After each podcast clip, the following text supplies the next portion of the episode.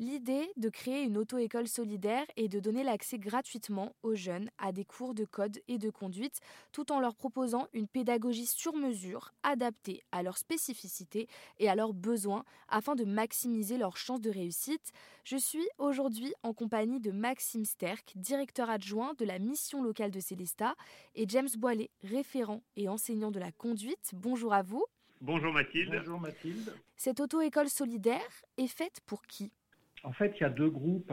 Un groupe euh, dont les élèves n'ont pas forcément de problèmes cognitifs, mais qui ont euh, besoin d'un accompagnement euh, spécialisé, pour par exemple la gestion du stress.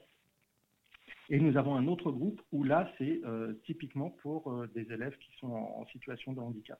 Là, ils ont vraiment besoin d'un accompagnement qui est vraiment spécifique. En fait, la sophrologie euh, rentre euh, dans le cadre où il y a des élèves qui n'arrivent pas à gérer le stress. Donc, ce n'est pas automatiquement pour tous les élèves, en fait.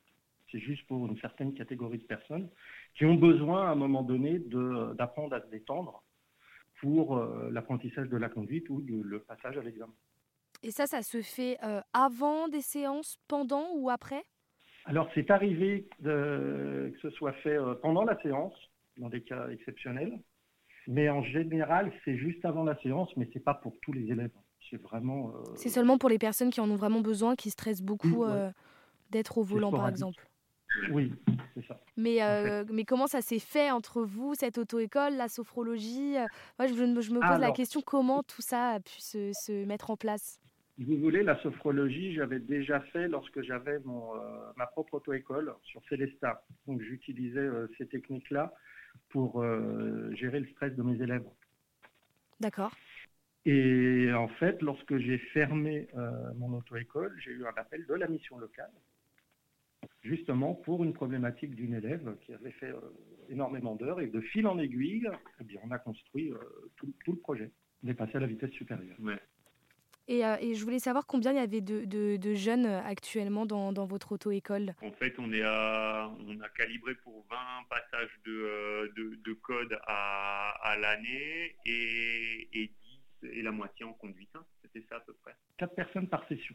Mm. D'accord. Euh, il y a une, une, session par trimestre. En fait, c'est un stage code, un stage code qu'on fait tous les, tous les trimestres. Et à partir de là, il y en a 4 qui sont pris pour la conduite. Est-ce que vous apprenez, vous, à, connaître euh, vos, élèves euh, directement? Moi, je me souviens, mon premier cours d'auto-école, bah, c'était dans une voiture. Ou alors, il y a autre chose, il y a un rendez-vous avant. Euh, comment c'est exactement la même chose Ou voilà, vous, vous avez un rendez-vous avant avec la personne pour un peu savoir comment, comment ça se déroule? Alors déjà, oui, il y a un rendez-vous, un entretien où on leur fait passer des tests.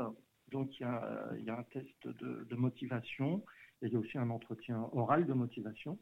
Et euh, après, évidemment, on discute pour savoir, euh, pour savoir ce qu'ils ont, ce qu'ils ont besoin et comment on peut euh, améliorer le cours, enfin adapter le cours plutôt par rapport à leurs problématiques.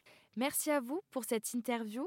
Euh, je le rappelle, vous êtes Maxime Sterck, directeur adjoint de la mission locale de Célesta, et James Boilet, référent et enseignant de la conduite. Vous êtes venu nous parler de l'auto-école solidaire sur RZN Radio. Toutes les informations sont sur le site internet missionlocalcelesta.fr et sur rznradio.fr.